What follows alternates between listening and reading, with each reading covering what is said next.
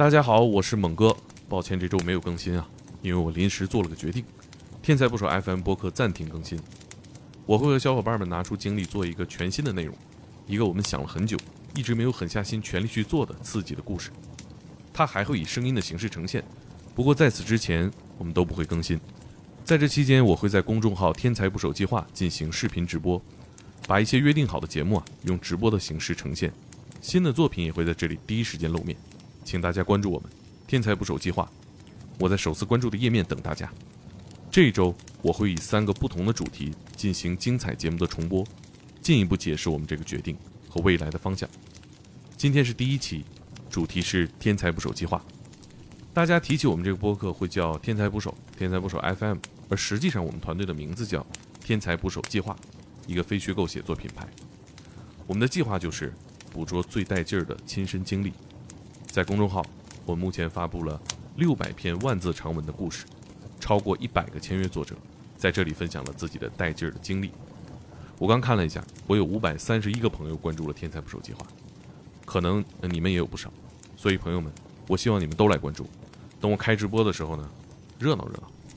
咱们节目的人气嘉宾呢，大部分都是来自《天才捕手计划》的作者，呃，比如说北京刑警赵敢娥、侠女律师刘仁霞、入殓师孙留仙，他们都在《天才捕手计划》有自己的系列，大部分故事还没在播客上讲过。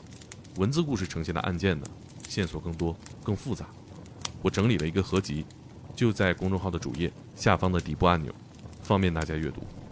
反过来呢，我们也有些节目的嘉宾通过播客成为了签约作者，比如失忆救援队的苏队长，传奇 DNA 鉴定师邓姐，她在天才捕手的笔名叫邓二十三。今天这期精彩重播，我们去听听那些天才捕手计划的王牌作者们在节目中讲述的故事。首先登场的是东北刑案律师刘仁侠，他在天才捕手计划的系列名字叫侠女事务所。简单给大家回顾一下这个故事。其实就是一个条件挺好的男孩儿，有一段时间吧，特别想突破这个阶层的限制，就是想想升一升这个状态。在检察院哈，他是那种就是安保人员，但是家里条件还可以。后来他他跟了一个大哥嘛，嗯，哎，他发现这是一个机遇，就感觉找到我的大哥了那你看这大哥，首先带他灯红酒绿了一把，啊然后开酒就开的也特别贵，啊！但是就是真的有那种想求他办点什么事儿，但又嗯不知道他真实实力的人，啊就会买单嘛。所以他想怎么摆排场就怎么摆排场。啊，但是我这个当事人，我这个朋友，他也不知道具体是一个什么情况，就镇住了嘛。对，嗯所以就死心塌地的要跟着好大哥混嘛。啊，结果被好大哥坑了嘛。啊，嗯，坑进去了，因为他们俩办的是什么呢？给人取保候审这件事儿。取保候审其实就是你在家待着，然后等着那个到时候开庭。对，而且就是大家就是有一个基本上的认知，就是说办了取保候审，一般就不会判实刑了，啊可能就是判个这是两缓刑回事。对，然后就是他们就合伙给人家办这件事儿，但是等他自己进去了的时候，他发现好大哥没了，好大哥不给他办取保啊候审了。公司这块业务这么夯实，怎么就没给他办呢？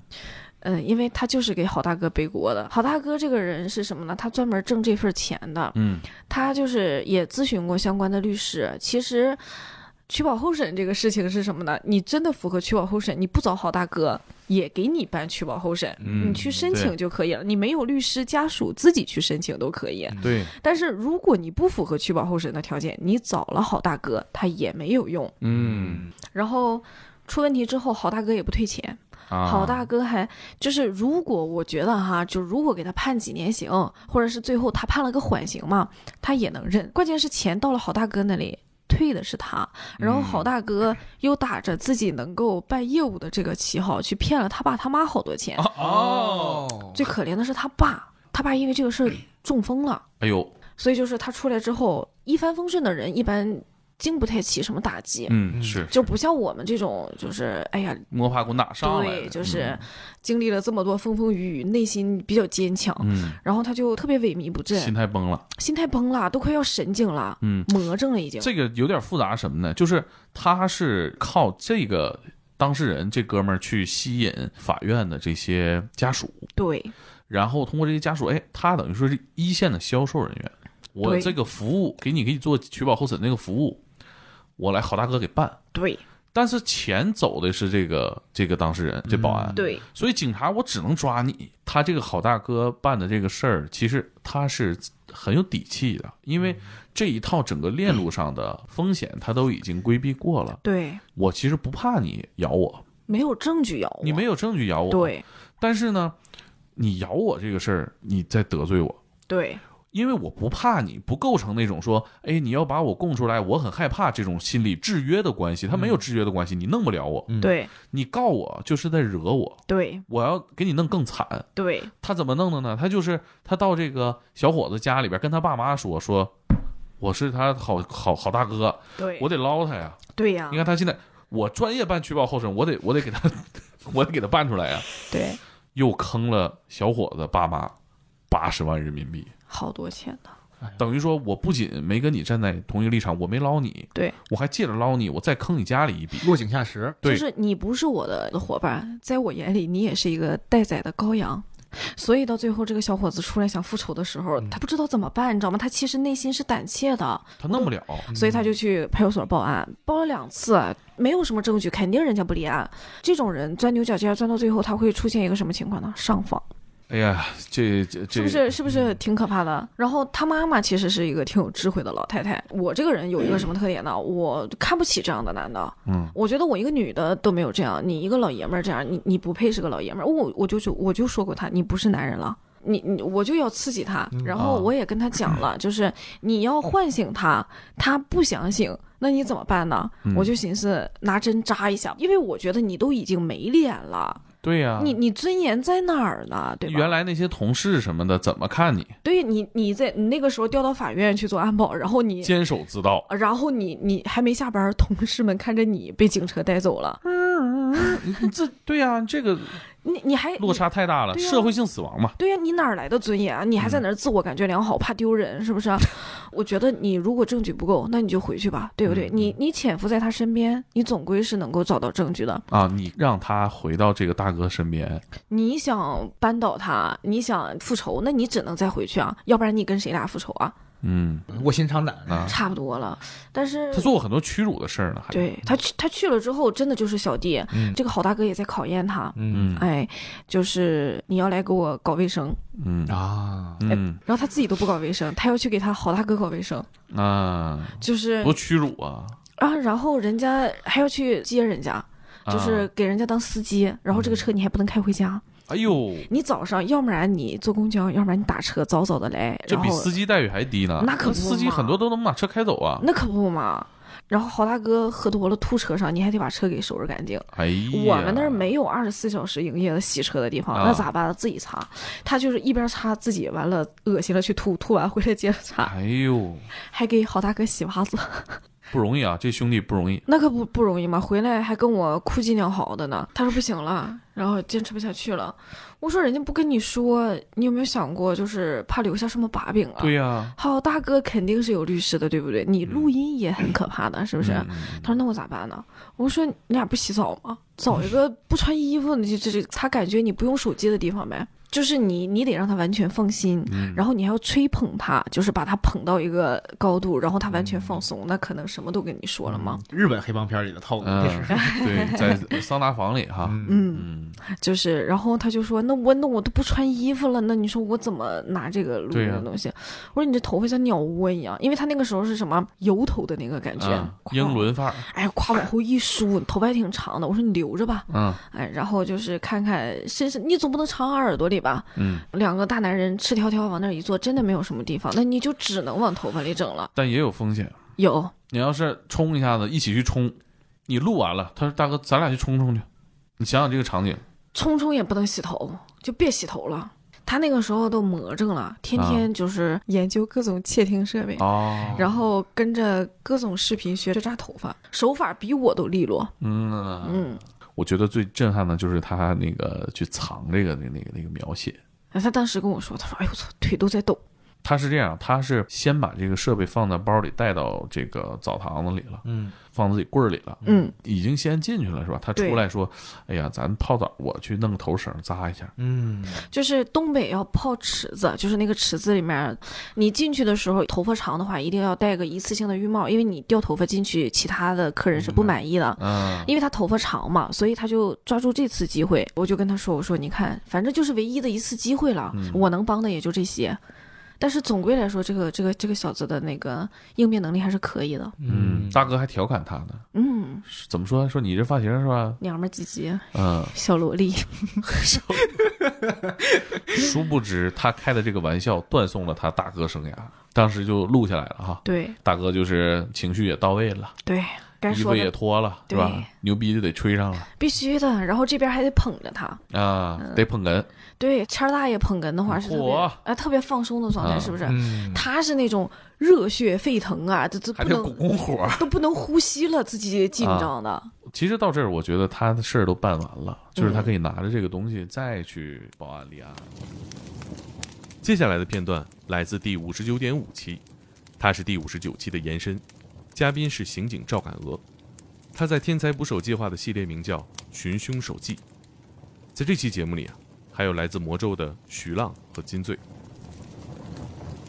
对，因为我我跟这些杀人犯的深都非常深刻的聊过，就是嗯。就是他们就是有的时候真的就是沉迷在那个幻想里，时间长了他会分不清现实跟幻想，啊。可能在动手那一瞬间，他觉得这个这个场景在我脑海里演演练千百遍了，就是顺手那么一下，白日梦的那种。对，等到反应过来之后，突然发现自己手里有把刀，我靠，满身都是血，就是这个好多虚构和半虚构是吧？因为因为你你你问嫌疑人的时候，你要问的非常细，就比如说你砍刀的时候，拿刀砍对方的时候，你怎么拿的刀，是吧？刀口冲哪边儿？嗯，你你你你去捅他身上哪个部位？你为什么要捅那个部位？当然不能这么直眉愣眼的问啊，嗯嗯嗯但是你要套出他有没有杀人杀人主观，还是他是更主动、目标更明确、计划性更强的，还是说就是一时失手？你会你会发现绝大多数就说这种一时冲动犯罪的男嫌疑人根本就回忆不起来自己当时捅的是哪儿，他啊完全、完全进入了一种完全激情杀人嘛，激就是脑情杀人杀人脑子里就是一片空白，完了之后拿刀机械式的对人扎，你问他扎哪儿了？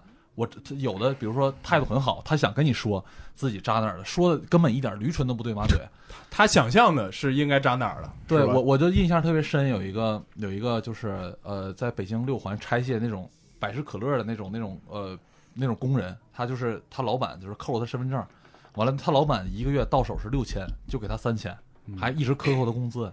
然后他就是有一天实在受不了了，他就请他，我永远忘不了那个饭店羊棒骨，十块钱一碗的羊棒骨，请他老板吃那个，完了之后又喝白酒。那个他老板说：“你这别光要钱了，我就不给。”说黑道白道我都认识，爱怎么着怎么着。就是那个那个人惨自然的就跑到那个厨房里，就拿着把刀出来。我整个录像我都看了，就出来就是他老板就往外跑，他就最后把他老板脑袋砍的跟西瓜一样，就完全跟西瓜那个视视视效感是一样，摁在地上砍。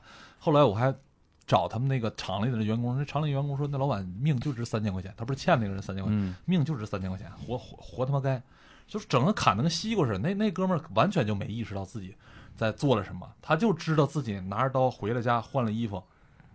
完了，你再问他那个细节，他说我记得好像是把有人给砍了，他都不确定那人是不是他老板，他完全沉浸在那个状态里。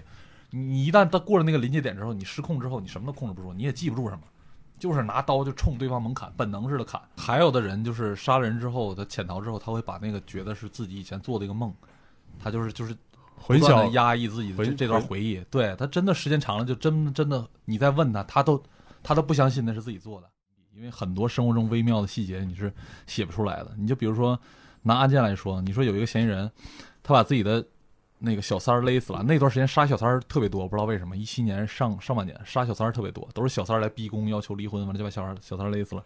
他勒死了之后，那个尸体被他扔在那个井里，扔在那个就是他们那个污水处理井，当时没找着尸体，没找着尸体，你能想象我们先把人抓了，我们心里有多慌吗？但是当时因为再不抓就怕毁尸灭迹更严重了，就先把他抓了。嗯当时猜了尸体有好几个地方，他前一天还去郊区钓过鱼，我们去鱼塘都做好拿钩机挖的准备了。然后就特别微妙的就是你你看这个，我们跟嫌疑人打交道的宗旨是，就跟玩牌一样，都藏着自己的底牌。你也不知道我掌握你多少，我也不知道你究竟、嗯是吧？就是互相猜这么一个过程。你前面问的时候，他就是问不出来，他就是啊，那姐们儿是是我我们两个处好了几天，后来那天他跟我说说，他特别想把手机关机，完了之后藏在一个谁也找不着他的地方。我说这话太他妈恶毒了，是吧？他当时就已经知道我们肯定知道这人是找不着了，但你他就能猜出来你肯定没找着尸体。嗯，等到我记得那天特别清楚，我们晚上八点钟开始问，问到第二天凌晨四点的时候，那边来一信儿，尸体找着了。嗯，我们还是用同样的话术跟他聊，因为你也不能说你这时候找着尸体了，是吧？你还是用那些话术，就是这种互相之间这种特别细微的这种肢体语言，他就感觉出来了。到了过了不到一个小时，五点钟他就撂了。接下来是法医刘八百和法医廖小刀，他们是大学同学，也都是从业十几年的老法医了。在天才捕手计划的系列名叫《我的骨头会唠嗑》，没有一个东北人，但起了一个东北名。他们唠嗑的片段呢，分别截取自《天才职业零三》和《猛料零三》。咱说尸体呢，就是说有时候它不一定就是尸体，哦有时候我们到了现场一看，这个人可能还活着哦，啊，可能生命迹象比较微弱，还能拉一拉，哎，还可以再抢救一下，还能 扶一下，再再抢救一下，对嗯对，这样那可是他没死的话，就这个环节就到法医出场了嘛？那不应该打幺二零吗？嗯，他有时候他是这样的，有时候打了幺二零，或者是他家属自己判断这个人已经死掉了，或者是发现人、第一发现人觉得他已经不行了，哦凉了嗯然后直接就打幺幺零报警了最近有一篇。稿子里写了这么一个情节，对对对对，啊有。一个老法医，那个嗯。拉回来一个人，在一个比较阴暗的一个一个地下解剖哦，室解剖室哦，当时我们解剖室应该是医院里是吧？啊，？对，那时哦候的解剖室是在医院的负一层，啊。呃，负一层还是负二层，反正是当时呢光线是比较暗的，然后那个线路也老化了嘛，下楼梯走那个走廊，那个灯光是一闪一闪的，啊，这个 很有氛围。悬疑感一下出来了。当时他是自己一个人先到了，他在等那个其他人到场的时候呢，他就自己先去看一眼。啊。到了那个解剖台的时候呢，解剖台上的那具尸体忽然一下子坐了起来。啊？啊，跟他来了个面对面，啊哎，两个人都很害怕，啊！没死没死透是吧啊对？他那个活过来了，那个老头也挺害怕的。哎呦，怎么 这啥意思啊？这是我是谁？我在哪儿？对呀、你这可不是我我我弄的呀！你这是冤有头债有主，这大半夜的，你说嗯对，那死者啥情况啊？他他就是活过来了嗯，他可能就是说当时就怀疑他是一个交通事故，啊然后在路边不行了，然后嗯给给给拉到医院了，然后直接就放停那个停尸房了啊。这医院的医生水平嗯，不太行啊。不是，很多时候他有时候他有个初步的判断诊断啊，可能当时休克了啊，生命迹象很弱，嗯，处于一种假死的一种哦。状态啊。没死透。不做心电图什么的，嗯，有些有些要做的，有些嗯。有些可能就呃时间紧或者什么。那他在解剖台上坐起来了是吗？对，解剖台上坐起来了。垂死病中惊坐起，就是这个晚是晚起来一分钟，不是有些还在这个殡仪馆儿，他也就坐起来了吗？啊，那要是开始解剖了，那不嗷一嗓子，我法医不吓好歹了那那要比推进我火化炉要好啊？也是 啊。反正他们都都坐起来那一刹那，这是谁先打破沉默了？呃，嗯反正是沉默了很久，都在怀疑自己看到的这个很久啊。然后当时那位法医就是产生了想跑的这种，但是碍于双腿动不了，是吧？嗯、毕竟还是一个唯物主义者啊，不啊太相信这种。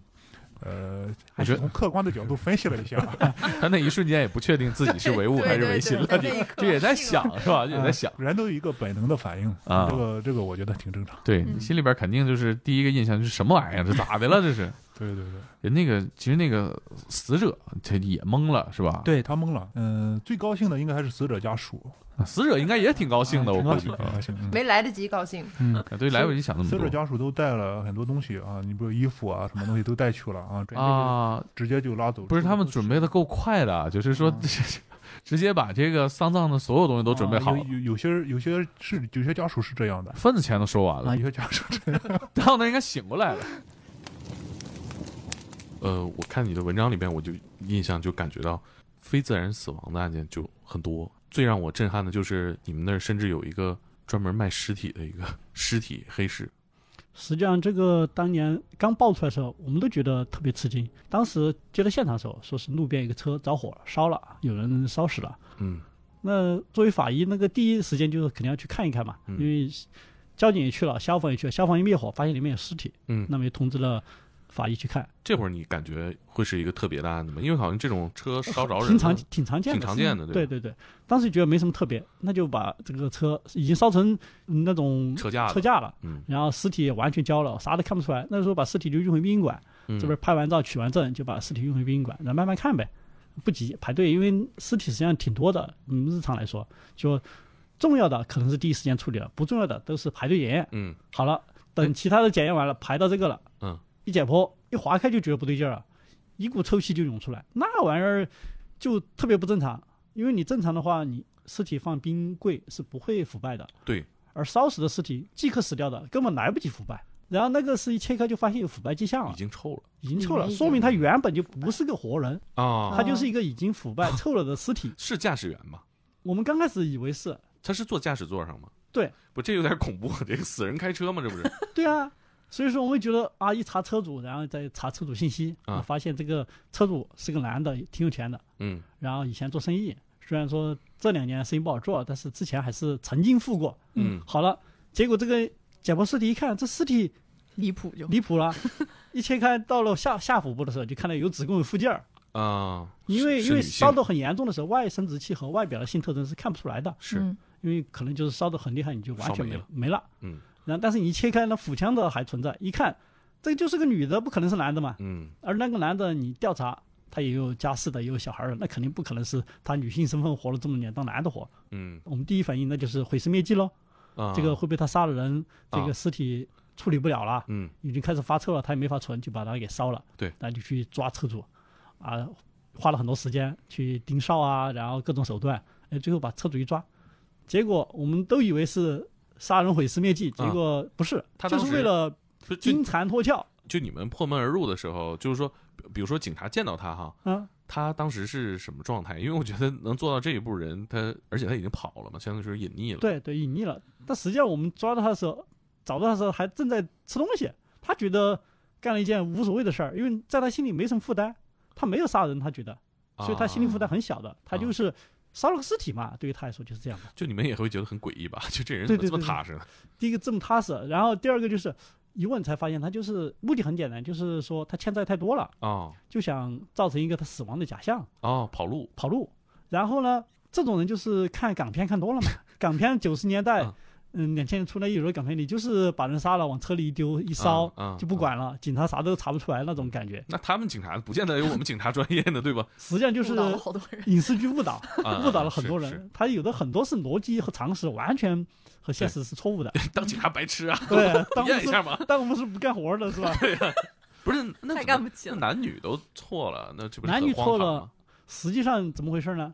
他这个买的时候嗯，他就说我要一个男要一个男尸，啊啊，这他买的尸体。对，但是卖家的时候 发错货了。发错货了，对。实际上为什么呢？就是卖家他也不是自己亲自去干这事儿，他也是手底下人打工的，他啊，打工的工厂发货嘛。工厂对，工厂发货一样，那工厂的打工的捞起来一看，短发的啊，又腐败了他也没细看，嗯。根本就也不可能去仔细检查他呢，因为又臭嘛，啊。又臭，他一看头发短的，哎，体型还中等，那就直接就给你像个男的，他就当成那是他觉得这个也不重要，他就直接给你发货了。发货了，这个司机这个老板一接到，他也胆小啊，他闻得臭臭的，也不可能他在他自己是属于上门取件儿对吧？这种不是他是头头发货这对啊，他就是上门取件啊，他就是自己就是你开车到那地方，他就啊一袋子给你丢到你车上。啊。那他跟你们交代这个，就是说有有尸体黑市能买尸体这个情况，你们原本是知道的吗？嗯原本是不知道，因为他地方在卖尸的地方离我们那儿还有几百公里，就隔壁市嘛。不是隔壁，隔还隔了挺远的，啊啊，几百公里，几百公里，快两三百出省了快出省了。啊然后我们都觉得，我们这里一直觉得这个广东还是属于那种相对来说发达一点的、经济嗯好一点的地区，觉得这种事情，以前觉得尸体买卖不都是北方买来配冥婚吗？对呀、都是中原一带对啊，我们这里怎么还有这种事情？然后觉得没市场啊，觉得没有这个风俗嘛，因为他嗯本地没有配冥婚的风俗，对没价值。得不应该有人干的事儿，那会不会就是说专门提供给大家金蝉脱壳的这个尸体？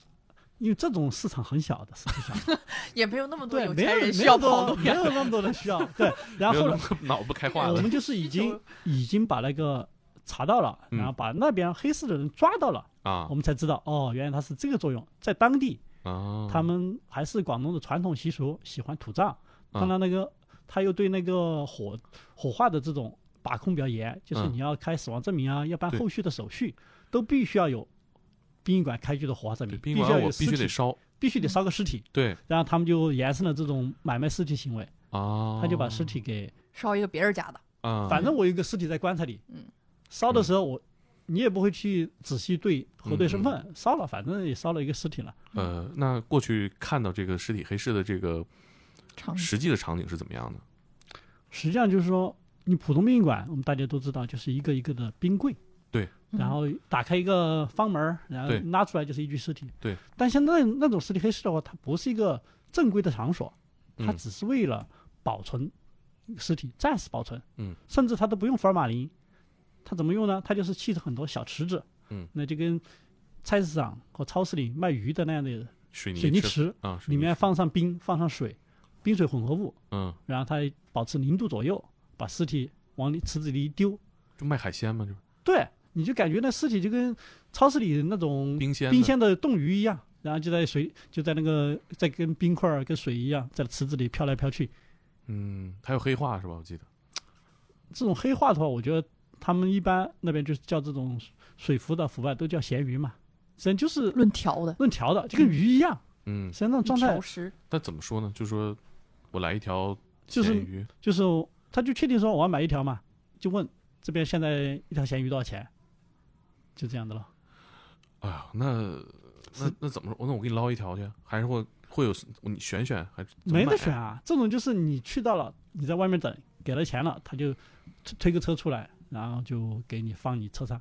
那这些尸体主要的来源是？主要来源还是无名尸和水浮，嗯。主要就是那种没有家属或者暂时找不到家属的，他就从河里啊，不是有一个记录文或纪录片，不是有个什么黄河捞尸人？嗯是。实际上水系一发达，河里始终就会有很多尸体。是。当地的存不下，他就有人就发现这个生意做的有人买，嗯。他就催化了这种黑产，黑产嘛。嗯，嗯，等于说是这个卖尸体的这个老板，他发现了这个商机，然后就把一些无名尸体对，聚自己起来。存放起来。对对对，今天登场的最后一位是精神科医生陈柏优，在见过了各类精神疾病对人的改变之后啊，他有一句话让我非常感动：谁还没有个犯病的时候呢？节选自《天才职业》第三十七期。呃，我刚毕业的时候，然后那个有一个患者，他就特别主动的跟我说话，跟我打招呼，然后他在那个医院太熟了，给我讲很多医院里面的故事。后来我就感觉他怎么那么主动呢？慢慢的我才知道啊，他想让我给他儿子当女朋友。啊，对他，他经常经常不吃药，然后他说，我说你吃药啊，他说你给我儿子当女朋友啊才吃。这个被看上了，他儿子怎么样啊？他儿子特别好优秀，特别好超级优秀，对。后来怎么样了？后来也没咋样了。嗨，然后他就是他就是那种特别要强的人，就是啊从小就非常非常的要强，然后嗯。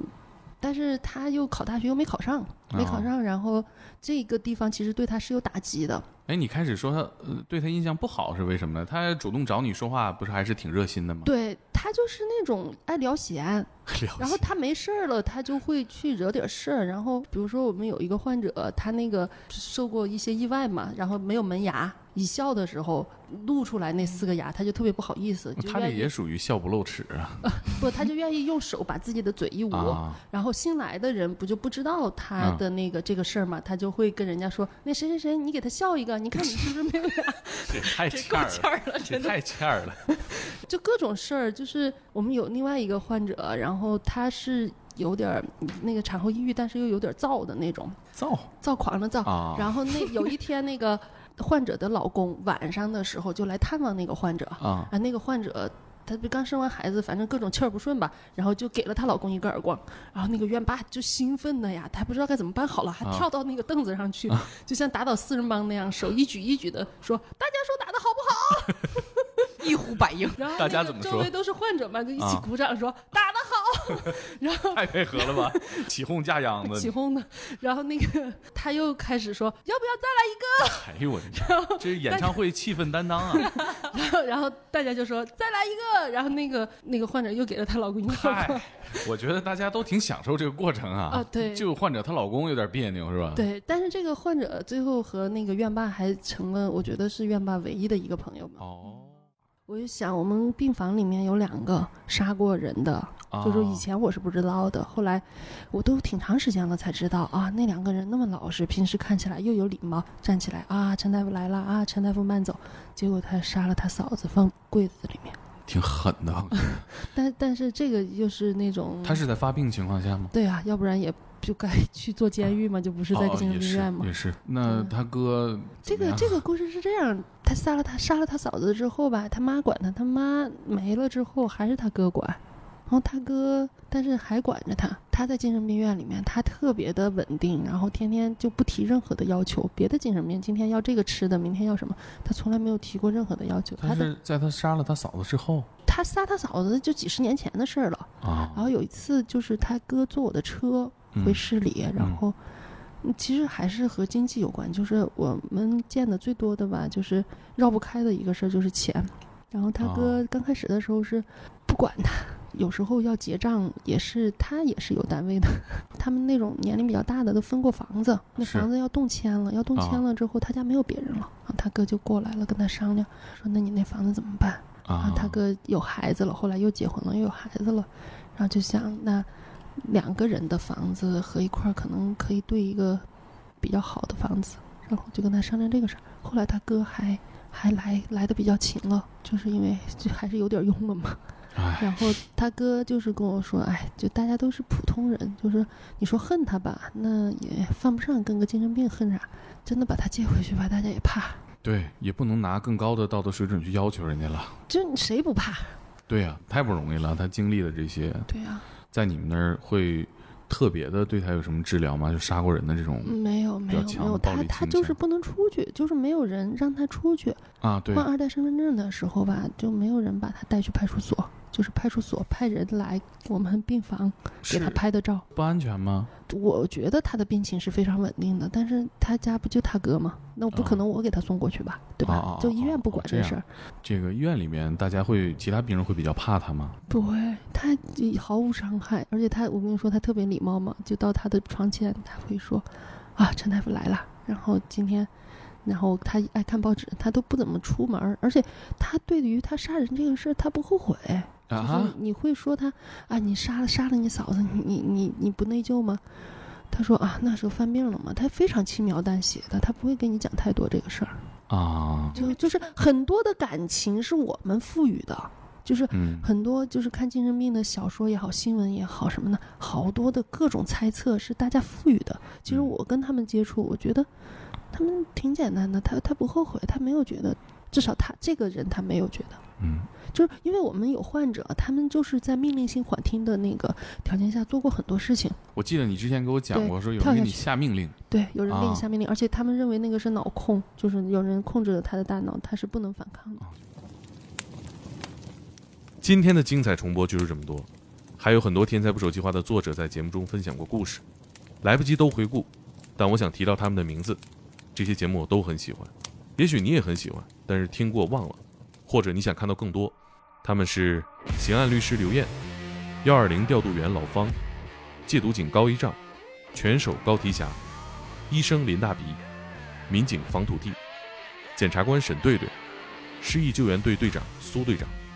入殓师孙留仙，大检验师邓二十三，放射技师李半马，毒辩律师何索尔，藏地大叔杨尼玛，真实战争故事罗伯特刘，临终关怀义工谢八楼，战地记者梁玉珍，医生杨正景，医生刘开心。天才捕手计划的公众号今天正好四岁，他出生的时候就是个会写字的孩子，一岁半的时候通过播客开始说话。三岁半，他会画画，做了自己的动画，后来也有了视频。他像很多这个世界上的生命一样，能来到这个世界，是由于各种不确定的因素集体造成的。起初，他就是某个人的意识，某几个人的话语，某一群人的劳动，后来成为了血肉之躯，长了胳膊腿儿，跑起来。今天精彩重播的主题介绍完了，明天的主题是逗号。我还会选一些大家两年来很喜欢的故事，对我们的计划进一步说明。明天见。